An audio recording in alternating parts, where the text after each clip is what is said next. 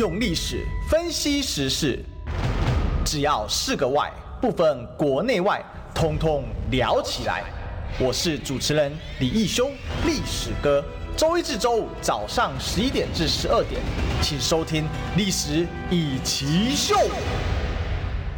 各位中广听众朋友，大家早，这里是《历史一起秀》的现场，我是主持人历史哥李义修。我们今天继续追寻历史，追求真相啊！哎呀。这个修了好多天啊，不知道大家有没有怀怀念历史哥？最近还蛮感谢大家的支持的哈，有明显感受到《历史一起秀》这档节目呢，我们有不少的这个忠实的听众啊，因为我最近就是也有跟一些朋友，或是最近刚好这个年假也回家，算是省亲加扫墓，对吧？好，那我们都知道清明年假嘛，就扫墓。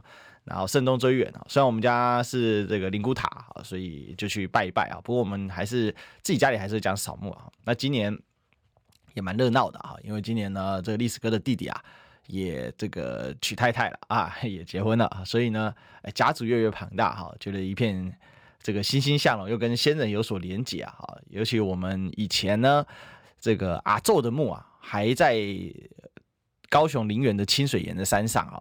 那个地方啊，非常的麻烦啊，因为呃，这个他那个墓很多啊，然后去扫一次墓很恐怖啊。我去过一次啊，恐怖为什么？因为荒烟蔓草的，哇，那个那个芒草啊，非常割人啊。那时候有一次跟我爸爸还有我阿姐啊，哈，要一起去啊，哇，那真的是太太难了，太难了啊。那个上去啊，那我在旁边呢，因为其实我去是主要是去看一下哦。第一个是也陪陪爸爸叔叔去吧，那第二个也是觉得说，呃，就不要捡骨啊。那个时候也鼓励他们哈。那我那时候我爸爸跟我阿姐他们就想通了，因为那个阿阿杰是堂叔啊，哈，就是就北的，所以要扫墓要捡骨以前他们比较。没有，就是大家要协调，因为家族人多嘛，哈，不好讨论啊。那可是后来呢，哈，就那一次去啊，也顺便跟阿姐讲了一下哈。但因为他们那一房也就阿姐一个男生啊，所以后来就搞定了。啊，去了一次哦，那就回来啊。那现在呢，就偷偷都捡起来啊，然后也放到灵骨塔。不过去那次也蛮开心的，因为虽然啊这个环境很凶猛啊，为什么？因为当下一摸一下，帮想要帮忙割个草，一摸一下，啪，哈，那个后手套直接割破不打紧，连直接就喷血了啊。哇，这个草真的是非常利啊，所以呃，这个感觉起来，现在捡骨捡起来了，大家一起扫墓比较优雅，对吧？好，而且又跟阿宙啊，好两个阿宙啊，就是应该算是爸爸的爸爸的爸爸妈妈，就是阿公的爸爸妈妈了哈，我奶公了哈，我奶公了哈的爸爸妈妈啊，都捡起来了。那我是觉得，你知道。在华人的世界里面嘛，哦，百善孝为先哦。其实这个清明节啊，去扫个墓，然后算是祭个祖啊，其实心里都是还蛮平静的哈。而且原本呢，有一件事情哦，也这一次刚好，因为我们现在乡下虽然老老家拆掉了，因为老家那时候呃阿嬷生病哦，搬到都市来做这个安养，然后阿伯。也走了之后，整个老家呢就没有什么人照顾啊，然后后来就瘫掉了。那个传统的那三合院啊，因为有点海沙屋的性质，再加上我们那个房子啊，它其实是在海边呢，就走出去提防，只要一分钟这样子，一翻过去走上去就看到提防，翻过去就海边了。所以后来整个就我阿杰就把它全部推平了，我改造成开心农场啊。那现在整理也不错啊，所以我们每次回乡下去扫墓的时候，就顺便去他那边坐一坐。哎，刚好遇到。我阿姐今天那一天也在啊，然后我爸爸的堂姐啊，也是我的姑姑们哈，那个好几个都有回来啊，那就聊了很多啊，又知道了很多家族的历史啊。那另外一件很高兴的事情就是这个刚才讲阿祖嘛，阿祖以前呢、啊，他是有画像的哈，应该是有照片还是有画像，我不是很确定那是画像还是照片啊，应该照片啊。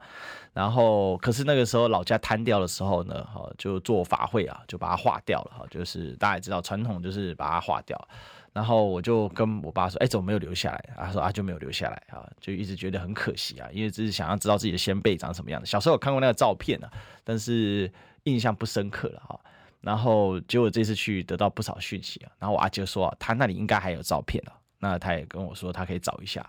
所以这一次的清明节算是这几年来啊，那这个算蛮开心一次。而且这一次还有个不一样是，今年因为我们全家都搬到台北了嘛。”所以，我们是特别从台北回去这个扫墓啊，然后所以也算回去探亲吧，顺便带两个孩子回去啊，给阿公阿妈好，那给爸爸妈妈看一看呐，好，等于说因为阿祖想赶他孙呐，好，这个想好久了，所以我我是其实觉得很不错啦，好。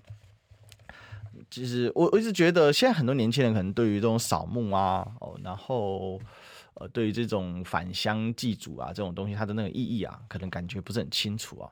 但是大家要知道啊，回顾历史上呢，哈，其实，在明朝以前啊，到了宋朝啊，整个华人啊，对于扫墓祭祖这件事情呢，其实是把它当成旅游的时节哈。所以你看啊。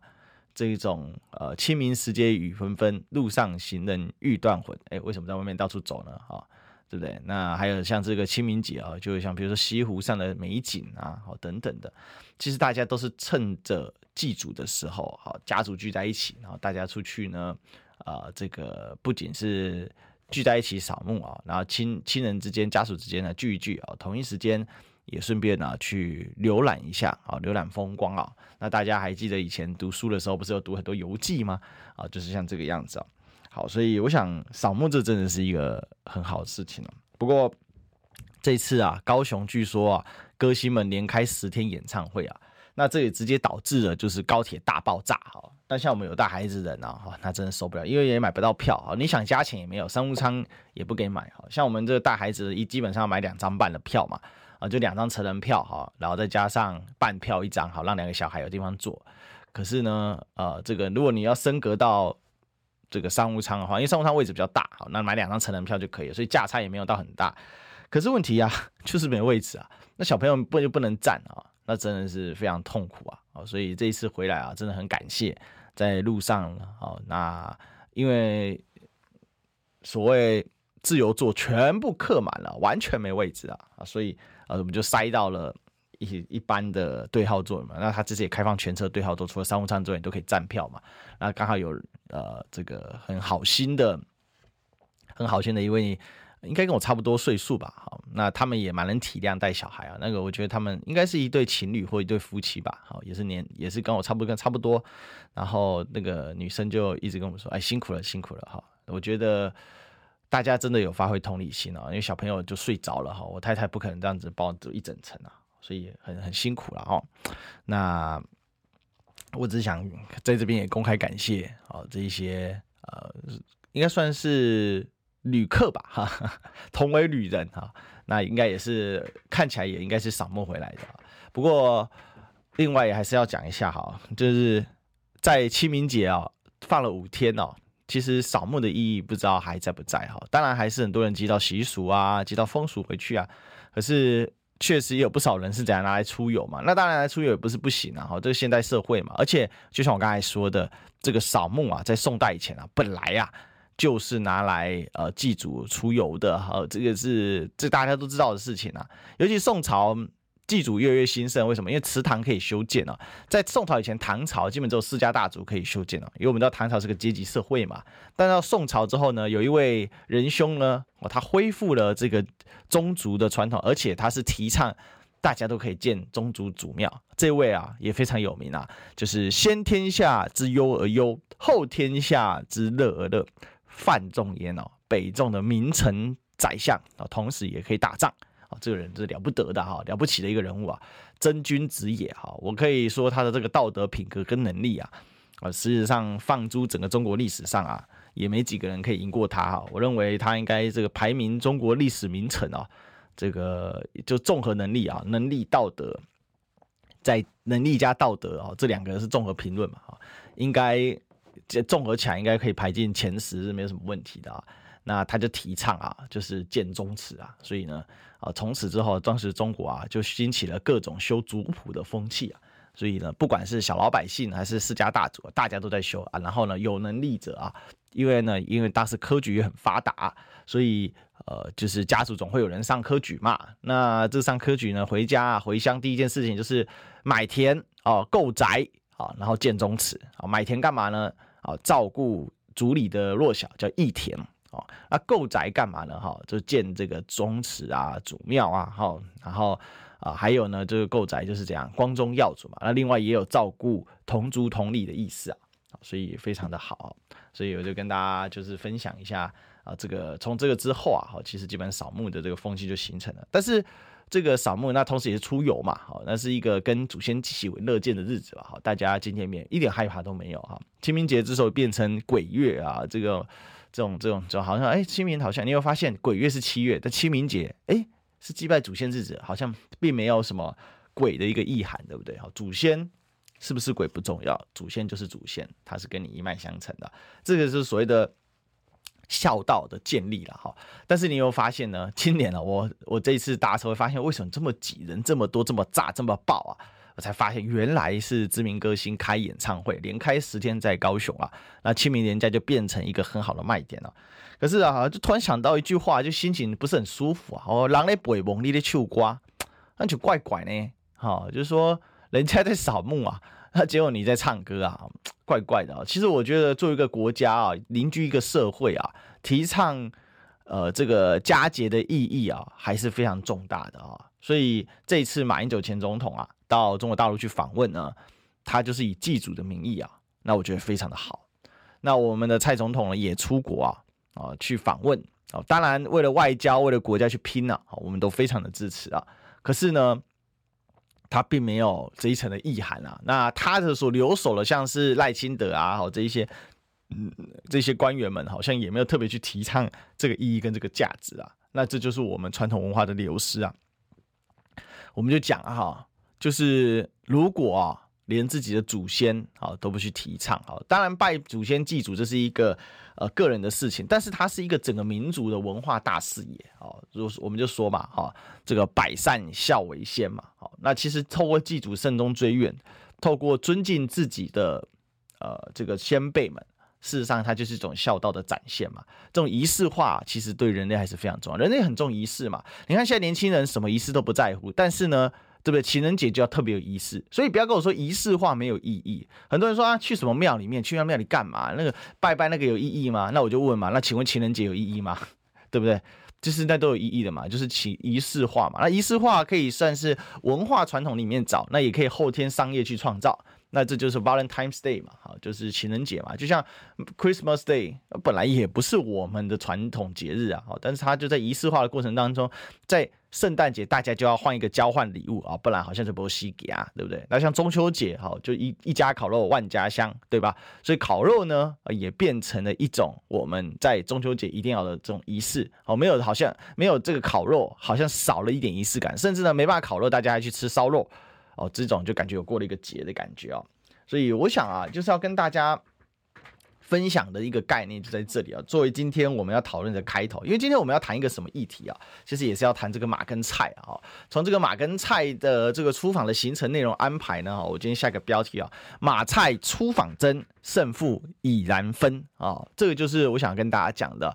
首先回归刚刚才啊，对于社会的建构跟讨论呢，我们一直在强调自由民主，但请问自由民主之下，我们的文化内涵是什么？没有，这就是民主党、民进党统治之下的台湾嘛。传统文化的内涵是什么？没有，不重视。它靠的是谁在重视？靠的是谁在维系呢？其实靠着还是我们这些对于传统文化学着尊重，并且把它融入现代社会的一个状况嘛。讲直白的，像我们家家族都是非常非常绿的啊，那他们很支持蔡总统，这是当然嘛。可是他们有想过，他们支持蔡总统，他其实根本就不重视这些文化的传统嘛，对吧？当然，蔡总统本身孝不孝顺，他很孝顺，他老爸的墓全台湾第一名的吧？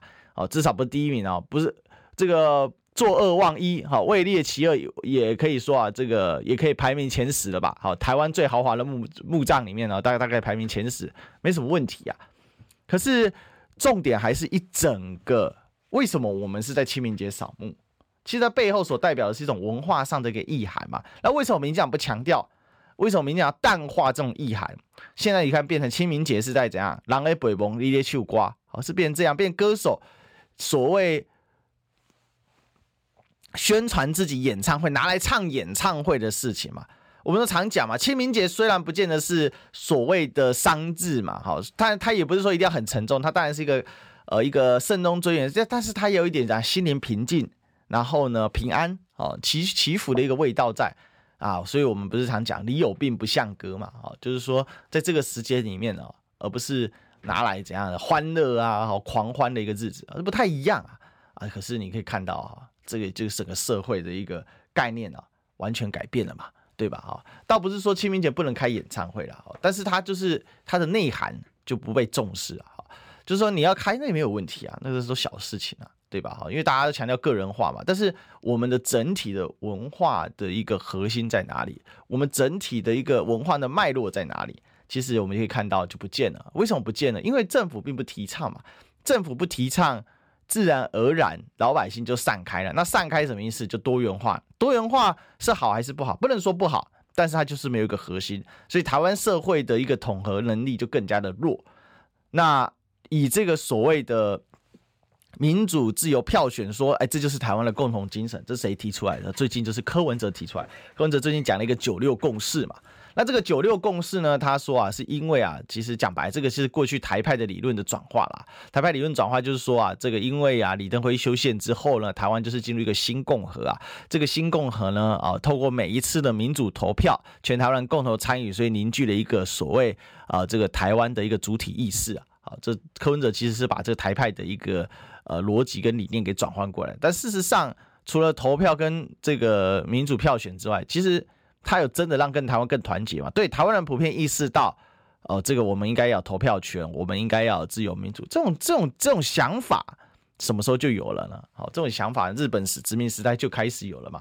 当时呢，台湾历史来说，日本殖民时代，那整中国史来讲啊，到了怎样，袁世凯。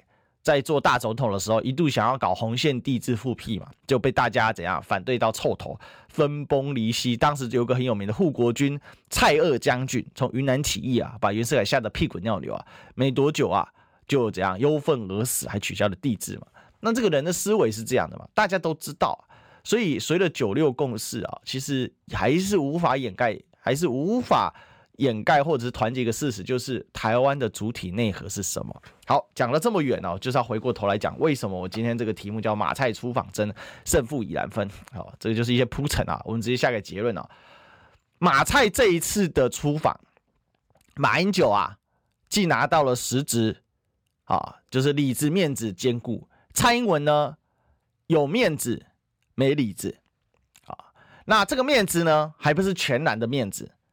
啊，只有一半的面子啊，所以我说胜负已然分。为什么？因为这次显然马英九大胜啊。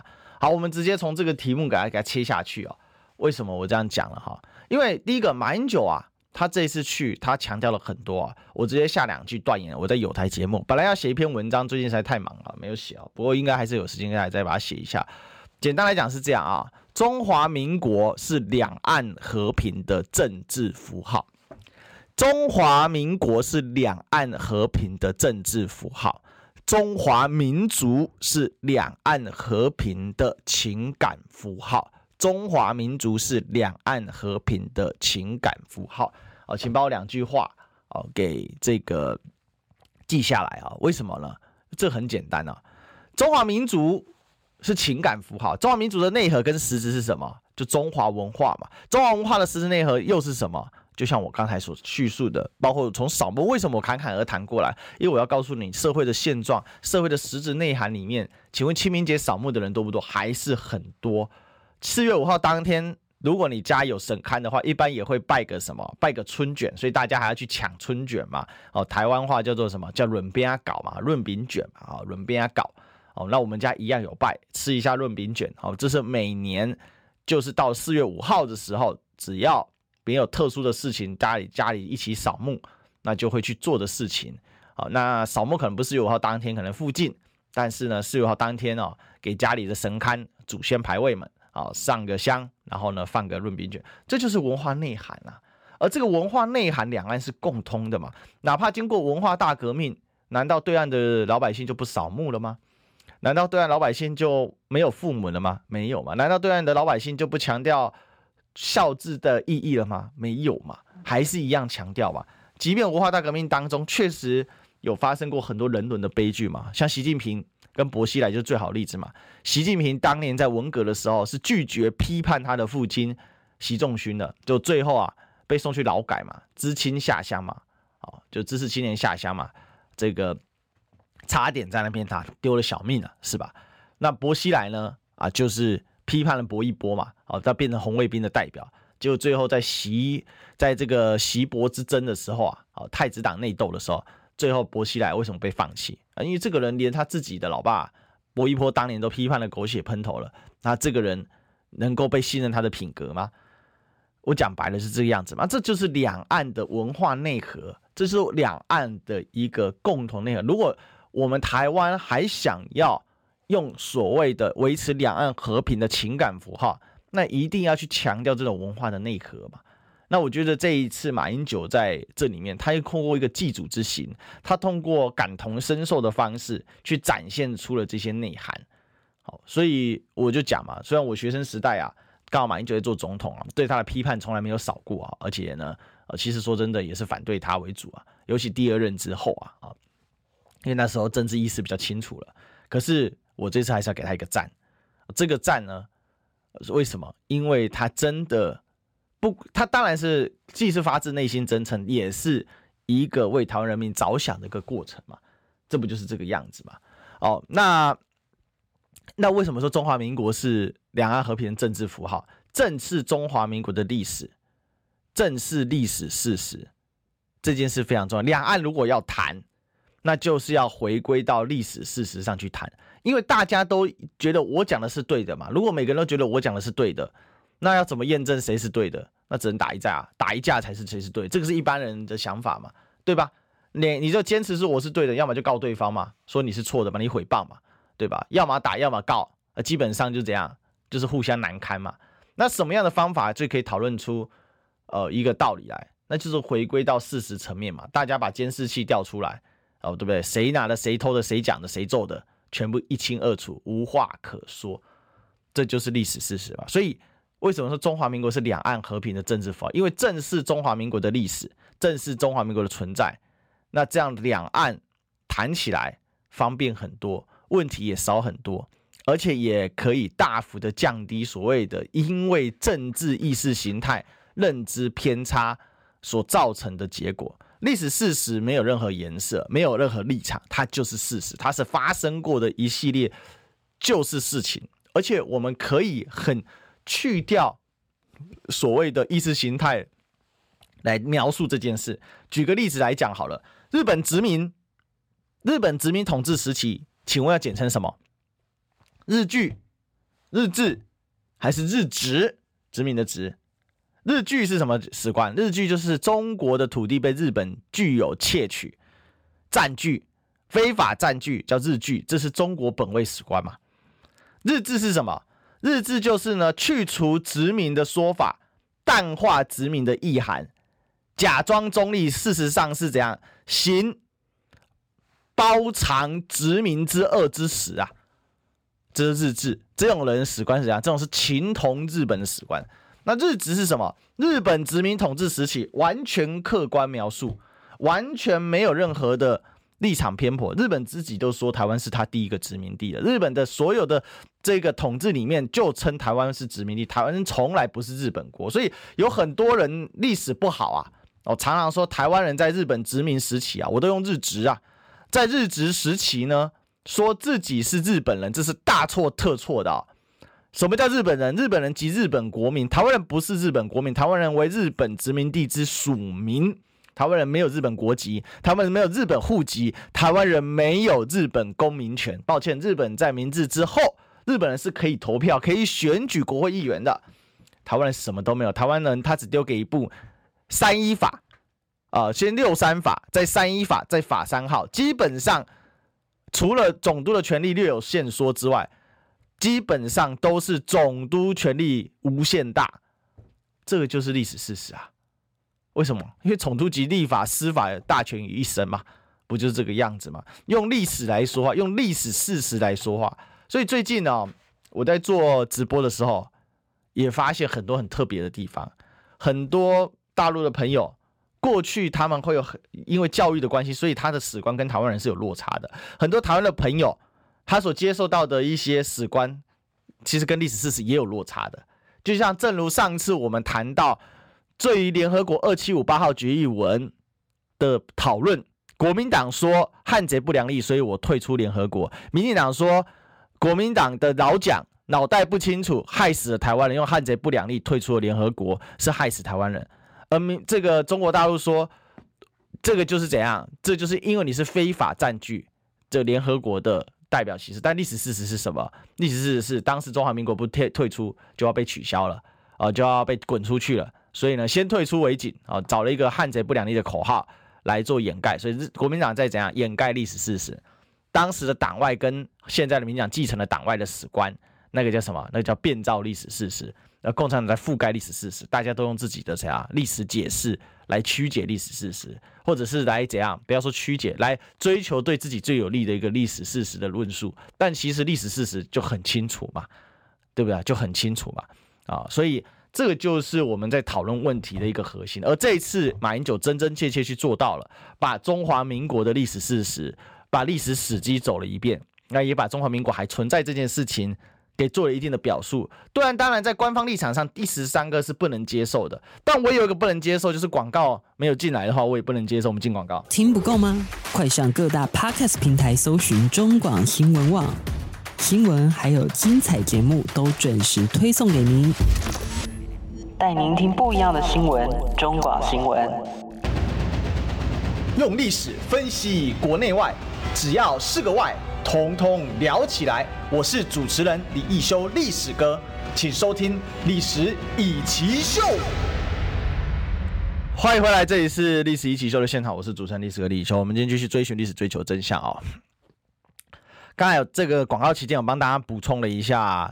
这个所谓汉贼不两立的问题啊，如果要看详细的话啊，也可以欢迎到我自己的 YouTube 频道。好，其实我有做过很多的解释啊，好吧。那话说回来啊，我们还是要继续来讲今天的主题啊。今天主题叫马蔡出访争，胜负已难分。我们还是要从一个比较呃历史脉络的角度去看啊，这是为什么马英九可以在对岸提这么多的中华民国，可以甚至提出所谓前总统，我在台湾。总统任期啊，就巧取了一个巧，就变台湾总统嘛。基本上就是打脸。今今天应该昨天吧，见了这个上海市委书记啊，顺便呢又羞辱了民进党一遍，对吧？好，因为民进党不愿断 ECFA 嘛，还顺便跟这个上海市委书记啊解答了一下，为什么 ECFA 的台语谐音叫什么 “ECFA” 嘛？哦，就是在会再发起来的意思嘛，会再发展、会再发财的意思嘛，对吧？那所以回过头来啊，这个就是一个道理的存在嘛，就是说。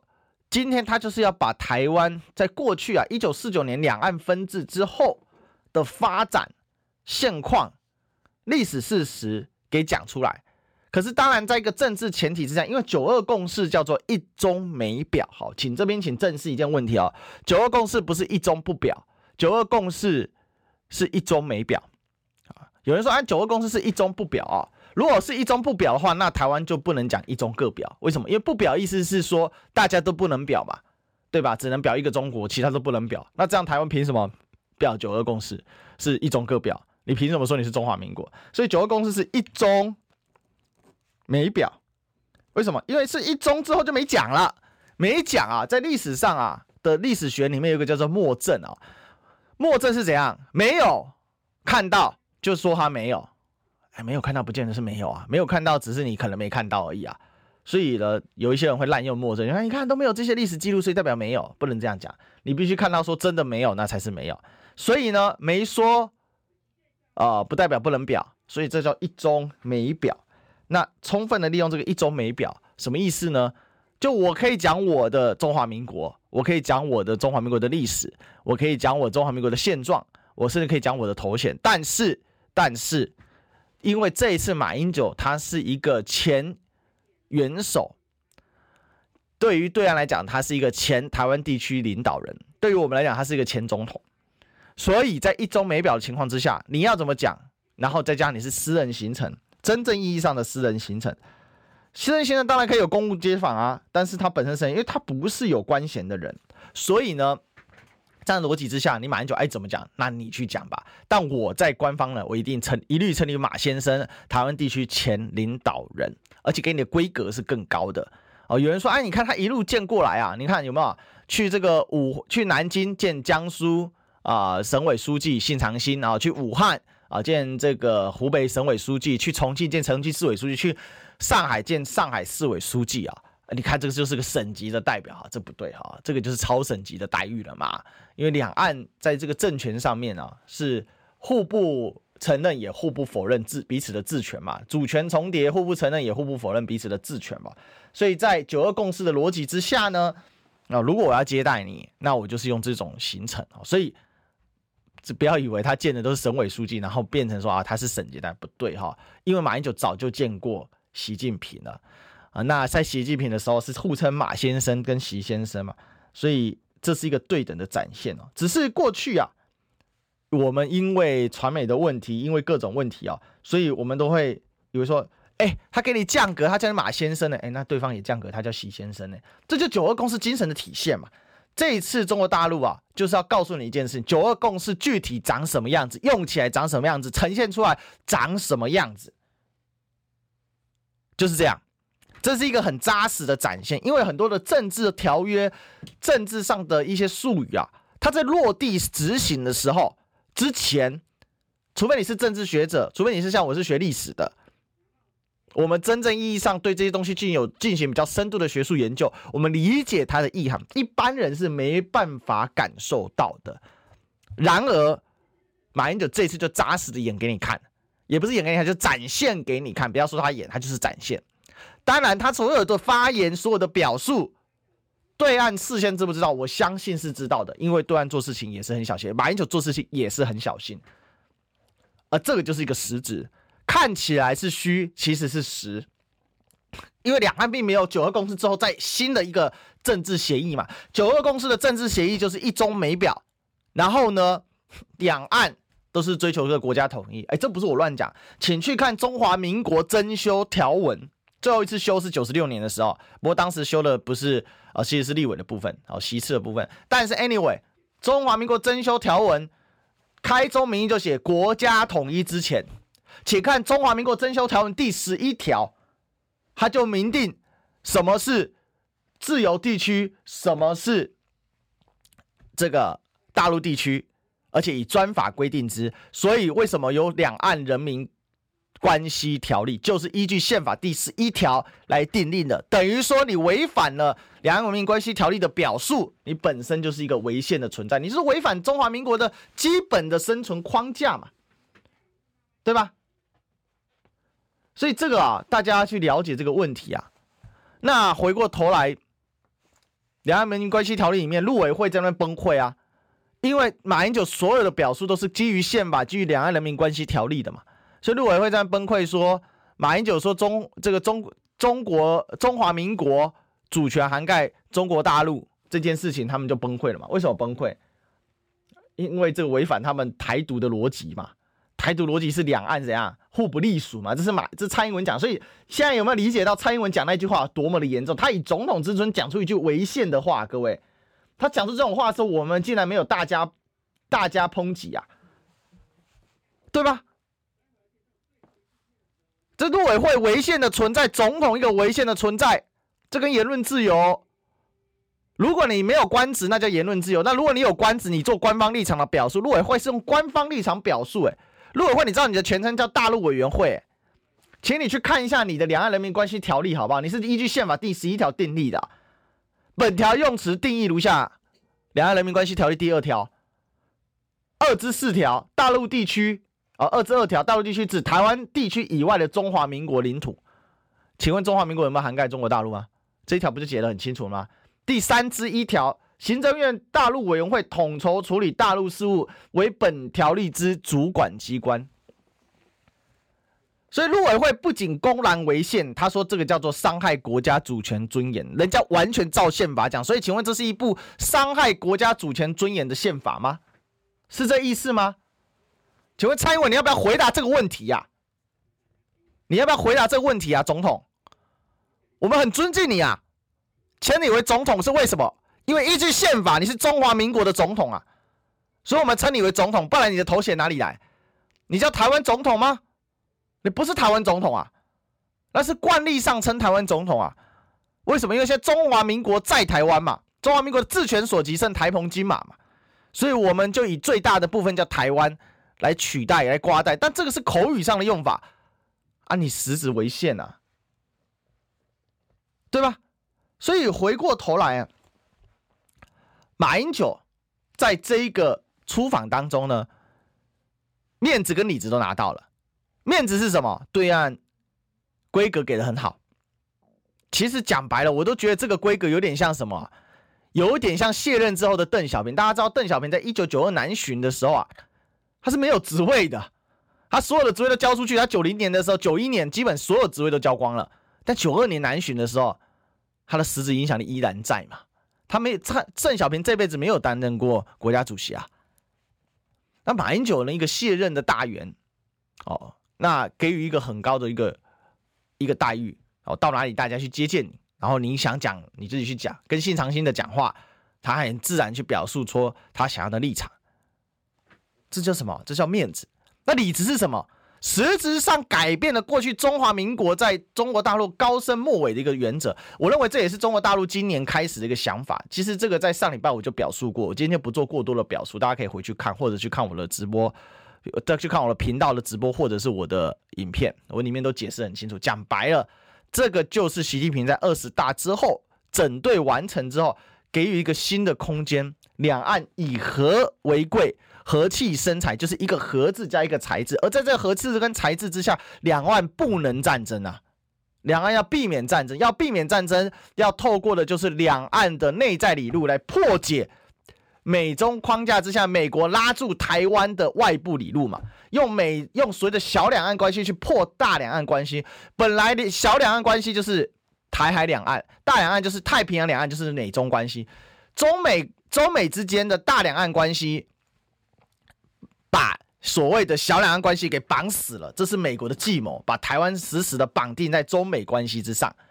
而现在北京出招了，习近平出招了。我重新回到两岸关系的内在理论，你能怎么样？你也不能怎么样。难道美国要痛斥马英九的行为吗？你越痛斥，越显得这个和平的可贵嘛。所以我说，中华民国是两岸和平的政治符号嘛。现在显然啊，北京也开始会打中华民国牌啦。中华民族是两岸和平的情感符号啊。那显然啊，北京呢，继续深化打。两岸一家亲这个策略，两岸一家亲的本质就是两岸同属一个民族，叫中华民族嘛，对吧？这个就是你可以去观察这个样貌，这个样貌呈现出来的一个新的两岸的关系，一个新的两岸的一个脉络，是建基在过去的脉络之上，只是过去七年被民进党盖在水沟盖之下，臭不可闻问，而国民党也接不到球啊。国民党丢了中华民族，又掉了中华民国，国民党还剩什么？国民党两岸论述啊，我只能用四个字形容之啊，叫什么？你知道吗？叫做残缺不全。但是广告不能残缺，进广告。你知道吗？不花一毛钱，听广告就能支持中广新闻。当然也别忘了订阅我们的 YouTube 频道，开启小铃铛，同时也要按赞分享，让中广新闻带给你不一样的新闻。用历史分析国内外，只要是个“外”，统统聊起来。我是主持人李一修，历史哥，请收听《历史易起 SHOW》。欢迎回来，这里是《历史一起秀》的现场，我们就继续讲啊。我是主持人历史的李易修，我们今天继续追寻历史，追求真相啊。回过头来，那我们继续说，那再来讲蔡英文的部分啊。好刚才讲到马英九部分，我说马蔡出访真胜负已然分，其实逻辑很简单嘛，就是我们刚才这样一路铺陈下来，你其实已经看出了一个道理在了。那这个叫做有面子也有实质，搭上的是一台车，什么车？就是中国大陆今年所谓以和为贵、和气生财，所以一个和字加一个财字的外交两岸政策，这里面有很多操作的手法。当然，现在开始啊，我知道塔利班开始在叫说啊，马英九你勇总就怎样，就是马习会二二第二次马习会，而且对习近平表示我是中华民国总统，这样我就服你。台派教授们该接机了，脸都丢光了，台派独派啊，脸都丢光了，还要怎么样啊？话都给你讲，那叫马叫蔡英文去啊，蔡英文只敢在家隔空放话，是吧？笑死人了嘛，对不对？笑死人了啊！真的，丢死人了！我跟大家宣誓啊，明天四月七号嘛，马英九这个前总统要回台湾了嘛，好，那我不会去接机啊，我去接谁的机啊？我不是去接机，我去迎接台派独派，迎接马英九，好啊，他们这不是呛下要去吗？啊，所以明天呢，这我也响应小巧心的号召，但我不是去接马英九机啊，我去接台派独派的啊的迎接啊，你知道吗？啊，我们就是要这样子做啊。那回过头来啊，其实继续来讲，为什么说马蔡出访真胜负已难分？蔡英文这一场啊，去的时候在纽约啊，而不是在华盛顿，他的政治意涵大失啊。那实质意涵呢，连蓬佩奥在美国都没见到，这是最扯的一个事情，让大家摸不着头脑。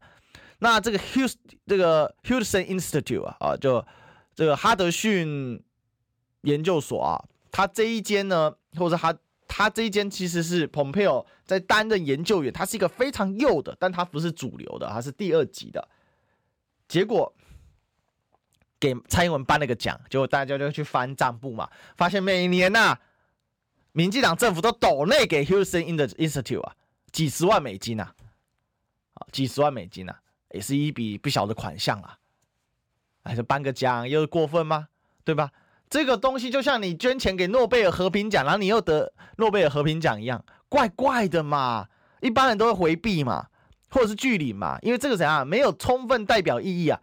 等于说你花钱请裁判，这可以吗？还这么大肆宣传，丢脸死了，对吧？回程的时候，哎，终于啊有所突破，什么突破呢？哦，就是呢，在雷根图书馆呐、啊。跟以麦卡锡为首的民主党跟共和党人士、共和党的这些国会议员呢来见面，但是呢，实质意义有没有？没有。哎，也有啊，突破了啊！蔡英文到这个美国第一次有这个所谓中华民国总统啊，在美国见共和党议员、共和党议长，很怪怪的啊，应该说从。李登辉以来吧，好，这个不能往前太推了，再往前再推会破功啊。因为以前中华民国跟美国是有邦交的啊，好，那就不要说不要说什么见国会议长啊，国会都进得去啊，对吧？好，这宋美龄到国会演讲到现在还是历史名场面，对不对？不要说总统进去啊，有没有？呃，是夫人都进得去了，所以啊，这实实在是不要再什么史上第一次啊，这个滥用史上第一次啊。滥滥用啊，这就是真正的滥用。所以回过头来，我们在讲的一是一个什么概念呢？就是他讲了一些内容啊，其实比得过你佩洛西做一个执政党的民主党的众议院的议长，然后到台湾来跟蔡英文见面吗？结果他是在美国，第一个政治敏感度就下降了，而且他是在加州的雷根图书馆，他的政治意涵。就比不上在 DC 嘛，在华盛顿特区嘛，然后见的是一个在野党的议长，那这个意涵又在下降。民主党的官员是不见蔡英文，只有国会议员出现而已。那当然有些突破嘛，比如说麦卡锡说台湾总统嘛，不过这个啊，他会继续用啦，嘴皮子上讲一讲啊，因为我们要了解一件事情啊，在美国人的逻辑里面呐，讲的话讲再好听呐。都没关系呀、啊，那不重要。There's no deal，没有做成的条约、签订的合约，没有 make a deal。美国就是一个，他的连他的政府都是一间大型企业的概念哈，大家了解这个概念。这个有机会我们再跟大家补充为什么是这样子去理解。美国政府跟其他政府是不一样的逻辑啊，它就是一个大型企业的概念。那这个企业呢，没签约之前，广告台词写的再华丽都无所谓啊，所以呢。称他是台湾总统，那也没关系啊，又没有签约，重要吗？不是那么的重要。好，因为为什么？因为没有签约。那唯一说要推进的，真正实质意义上推进，说台美军购军购应该更加顺畅。哇，靠，台美军购更加顺畅，就是我们要花更多的钱。那没有关系，军购更加顺畅，那也是一点这个突破吧。但这样的突破跟共和党的议长来谈，这不是怪怪的吗？你可以跟民主党的国防部长或者是相应人士来谈吧，或者至少跟布林肯来谈吧，对吧？就不是，所以今天在谈，那要怎么讲？而且到那当地见面，然后还顺便再解释了一下，因为之前麦卡锡要来台湾嘛，啊，麦卡锡亲自解释说，呃，这个是蔡总统请他们呃改在啊这个美国见面啊，降低啊这敏感啊，故意讲的啦，挑明是怎样？此地无银三百两，就是麦卡锡不要在台湾跟你见面嘛，对吧？麦卡锡说未来也不排除会来嘛，会来的话一定是跟各党团一起来啊，要降低那个敏感度啊。当此时刻啊，美国经济非常的严重啊。你说美国放软态度姿态是什么？很简单嘛，希望中国再买美债呀、啊，因为美国最近有银行破产的危机啊。哎，这个多米诺骨牌效应是一个接着一个，因为这背后所牵涉是美国升息呀、啊，直接导致的银行获利率大幅的下降，成本大幅的抬升所造成的直接性的冲击跟破产嘛，就这样子。这个跟这个瑞信的破产逻辑不太一样。那美国升息的问题啊，美国升息甚至银行啊利息还低于。美国联准会，你知道吗？已经严重到这种程度了。后面还会有一些小型银行继续的破产，他只能拖啦，以拖待变，不买美债，分担美国的一个压力。所以这一场里面，蔡英文实质拿到什么？实质拿到没有？但是呢，名义上有没有一些突破？当然有，让众众议院的议长称他为台湾总统，那是一种突破，那是啊。可是某种程度是不是就自己打自己脸了吗？那请问你是中华民国总统还是台湾总统呢？对吧？而且我再直白的说啊，裴洛西都来过台湾的，而且还是执政党的众议院议长。请问你一个在野党的众议院议长，没有在台湾，在美国，而且还是在加州见面，他的效力哪一个比较好啊？他的效力哪一个比较好啊？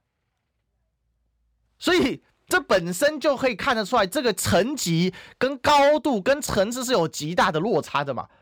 而且还有一件事牵涉到两个文明的基础逻辑不同，在 Anglo-Saxon 的逻辑里面啊，就美国文化的逻辑，Anglo-Saxon 就是美英这种文化逻辑里面，白纸黑字都是能撕毁的东西，更遑论口头承诺。再说一次，白纸黑字都是能撕毁东西，更遑论口头承诺。但抱歉哦，在中华文化里面啊，你如果撕毁白纸黑字，那是很严重的事情，口头承诺也是必须要重视的。为什么？因为老祖宗说一句话：“人无信不立啊，没有信用，什么都别讲了。”你仔细去看中国大陆过去所的讲的“九二共识”，在这一次马英九去到对岸之后，有没有任何违背过去“九二共识”一中没表的一个内涵呢？有没有违反呢？完全没有违反嘛，甚至还让你更大的空间了。你让你没表，让你讲个够。我说没表，那你要一直表。我尊重你嘛，只是我不能附和你嘛，因为这就是九二共识嘛，这就是两个文明很基础的逻辑的不同嘛，在利益形势之下，随时可以失，可以这样，可以反悔。你大家知道吗？敦刻尔克大撤退之后，法国即将崩溃啊！英国首相丘吉尔担心法国的舰队，当时为全世界第二强的舰队，仅次于大英帝国舰队，投降纳粹德国，下令英国轰炸。法国舰队直接炸死了一千两百多人的法军，哪怕法军是他们的同盟，无辜啊！还没开战先炸死一千两百人，那是多恐怖的数字！这个就是这样，这就是一个基础逻辑。那我知道一定会有人说：“哎呀，你讲到说啊，这个呃，这个什么，这个白纸黑字也可以改啊？你们那个香港五十年不变不就改了吗？”哎，抱歉。当初定法的时候，你可以说他钻巧门，确实是巧门。为什么？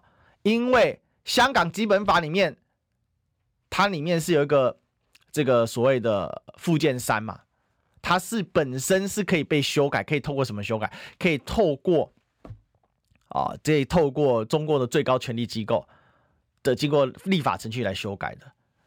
所以就是这个样。所以我再说一次，马蔡出访争胜负已然分。马英九这一局胜过了蔡英文，这就是我今天的结论。我们明天再相见，拜拜。